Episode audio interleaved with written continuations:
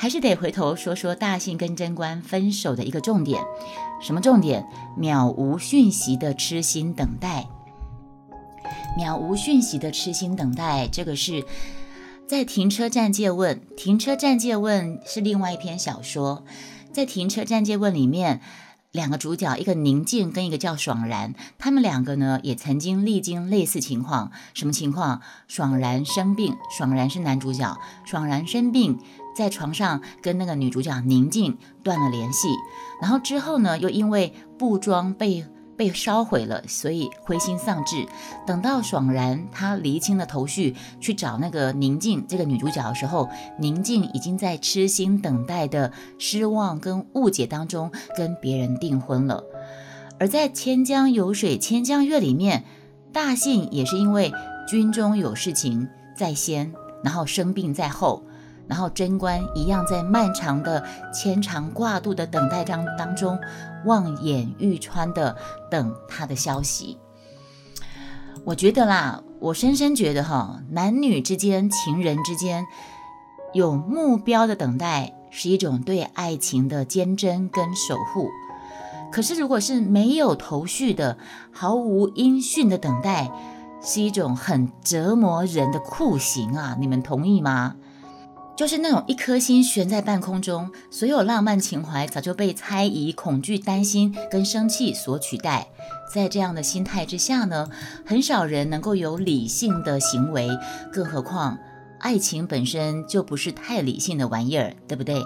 再加上书里面的大信这个男主角跟贞观这个女主角两个人性情一样，性情相近，心灵相契，所以。你们同意吗？个性相同的人可以很快被对方所吸引，但是个性相同的人互相伤害起来，那个杀伤力是个性不同的人的双倍吧？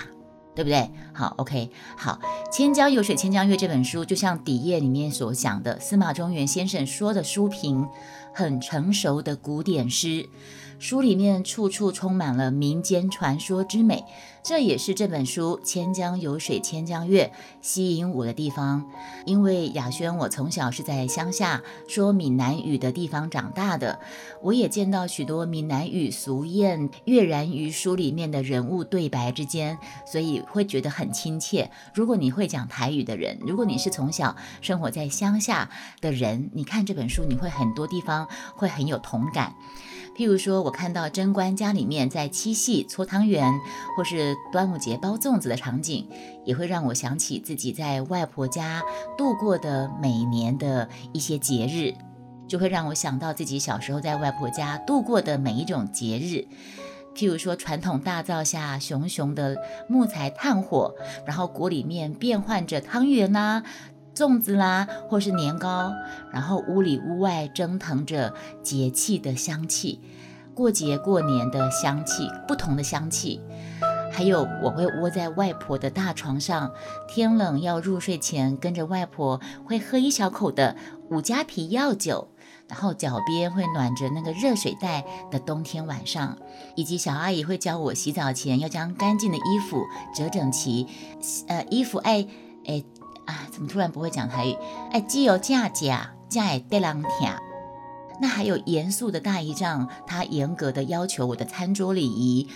我因为我大姨丈很严格要求我餐桌礼仪，所以呢，呃，一些行为，所以让我出门在外，我不会落个没有家教的这个评语。那书里面贞观对家乡人、土地跟亲人的深切的依恋，是当年离开外婆身边的我屡次梦回故乡，我不愿清醒的依恋。啊，讲了很多很多。二十年前读《千江》是少女跃跃欲试情海的浪漫情怀，那可是那时候的我像贞观，是那个大家族里面见之人喜的小女孩。二十年后，我在读《千江》，已经入中年的我，比以前多得到什么，又失去了什么呢？最后，我终于明白，我读的《千江》不仅仅是嘉义布袋家族的故事跟儿女情长，更是读我自己雅轩生命里历程里面所有美丽的曾经跟黯然的失落。我读《千江有水千江月》，读的是我自己生命历程里所有美丽的曾经跟黯然的失落。终于在时间结束前把我的《千江有水千江月》读后心得给读完了。唉，怎么好像在赶高铁一样？呃，台的朋友，其实这个是我在另外一个声音平台开播的时候，我就分享了这个。所以呢，因为那个平台它是会有听众可以直接立即互动，因此会在不知不觉当中有人来疯的感觉。然后呢？嗯，其实接触声音平台之后，我就发现自己在听回放的时候，就可以感受到我每次跟娘家爸爸说话，总是会被他批评：你讲话可以慢一点嘛？你讲话这么快，人家怎么听得清楚？那我心里的 OS 是：你当国文老师，你讲话这么慢，你的学生才辛苦。嗯。所以我真的是赶高铁来着。说到天涯读书会啊，就是之前部落格那个时代天涯读书会，我还真的蛮怀念那个时候。不知道现在大家当时读书会的会员，现在大家都在哪里呢？有一位潘雅在美国，嗯，脸书还有联络。潘雅，你如果听到这个地方。我在跟你打招呼呢，不知道你有没有跟其他天涯读书会的朋友联系呢？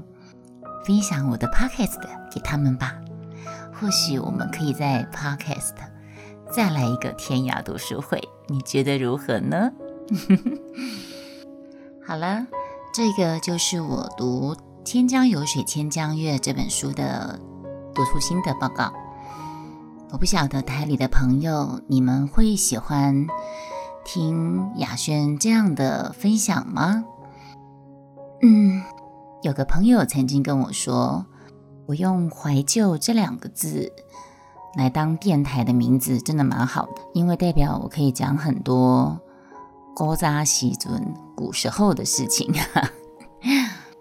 或许时代在不断在进步，可是人心总是会有一些对过去的眷恋。嗯，我想这个也是我开这个 podcast，然后说说当年的一些人事物的一个发想。呃，再次谢谢大家来到老文青的怀旧电台，那我们就下次再见，拜拜。